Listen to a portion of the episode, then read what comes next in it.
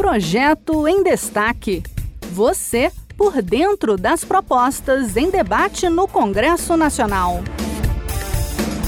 Os gastos de quem precisa cuidar de uma pessoa idosa não são pequenos. Muitas vezes é preciso recorrer a profissionais e locais especializados, como os asilos.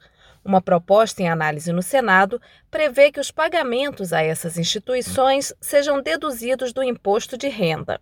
Um respiro para as famílias, como explica Manuela Moura, da Rádio Senado. A proposta do senador Lazier Martins, do Podemos do Rio Grande do Sul, prevê a dedução da base de cálculo do Imposto sobre a Renda das Pessoas Físicas dos pagamentos feitos à instituição de longa permanência para idosos.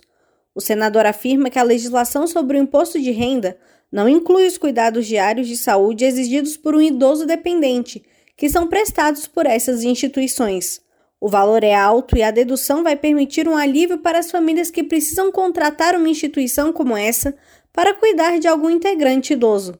Lazier Martins explica como funcionará a dedução. As pessoas que contribuírem com produtos para higiene pessoal, para compra de remédios, para compra de roupas daqueles idosos internados em casas geriátricas, esse gasto do doador seja batido do imposto de renda.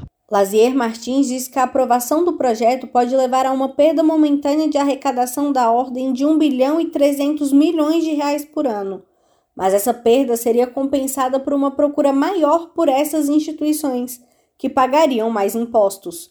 A proposta está em análise no Senado. Este foi o projeto em destaque.